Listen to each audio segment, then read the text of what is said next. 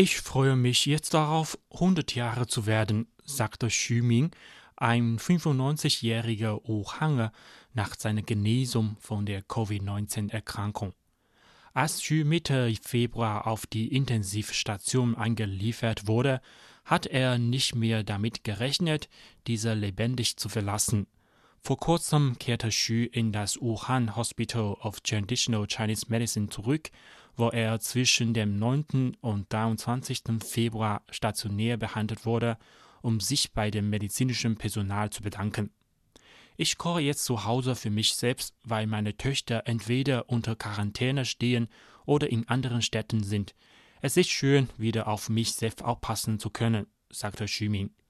Xu war früher Bauarbeiter an der berühmten Wuhaner Yangtze-Brücke, die 1957 fertiggestellt wurde. Er war bei guter Gesundheit und hatte keine größeren Krankheiten, bevor er Ende Januar plötzlich Fieber und andere Symptome des neuartigen Coronavirus wie Husten und Appetitlosigkeit entwickelte.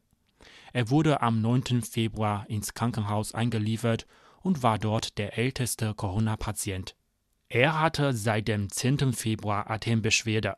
Wir haben beschlossen, ihn am 13. Februar auf die Intensivstation zu verlegen, da sich der Zustand älterer Patienten sehr schnell verschlechtern kann. Wir müssen ihn deshalb genau überwachen, sagte der behandelnde Arzt Zhang Jun. Xu war überwältigt von den vielen seltsamen Maschinen auf der Intensivstation. Ich habe mich gefragt, wie viel ich für die Nutzung dieser Maschinen zahlen muss, sagte er.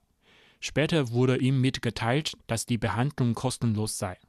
Ich habe die Ärzte gebeten, sich mehr um andere Patienten in einem schlechteren Zustand zu kümmern, aber sie sagten immer, dass alle Patienten trotz ihres Alters und Zustands gleich wichtig sind, sagte Xu. Nachdem er drei Tage auf der Intensivstation verbracht hatte, stabilisierte sich sein Zustand und er wurde zurück auf die allgemeine Station gebracht.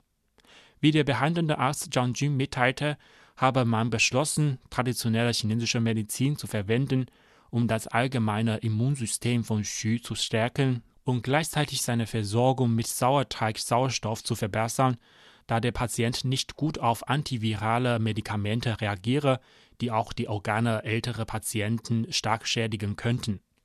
Zhang war auch für einen 92-jährigen Patienten verantwortlich. Beide erholen sich gut und wir werden ihren Gesundheitszustand weiterhin überwachen, sagte Zhang. Ich bin so froh zu sehen, dass Xu so energisch ist. Es ist ein wahrer Bonus, Arzt zu werden.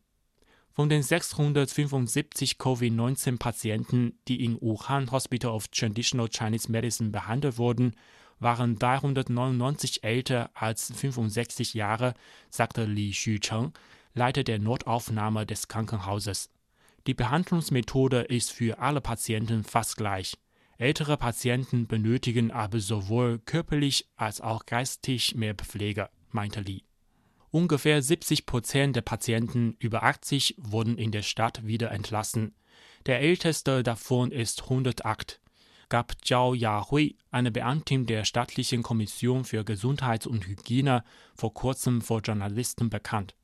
Durchschnittlich 20 Prozent der Covid-19-Patienten seien in einen schweren Zustand geraten, bei älteren Menschen steige die Quote auf etwa 40 Prozent.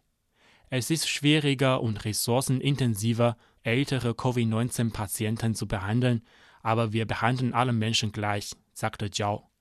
Obwohl fast alle der 42.000 medizinischen Mitarbeiter, die von anderen Landesteilen zur Unterstützung nach Hubei gekommen waren, inzwischen nach Hause zurückgekehrt sind, bleiben 20 Spezialisten für Intensivmedizin immer noch in Wuhan, um Patienten zu helfen, die sich in einem schweren bzw. kritischen Zustand befinden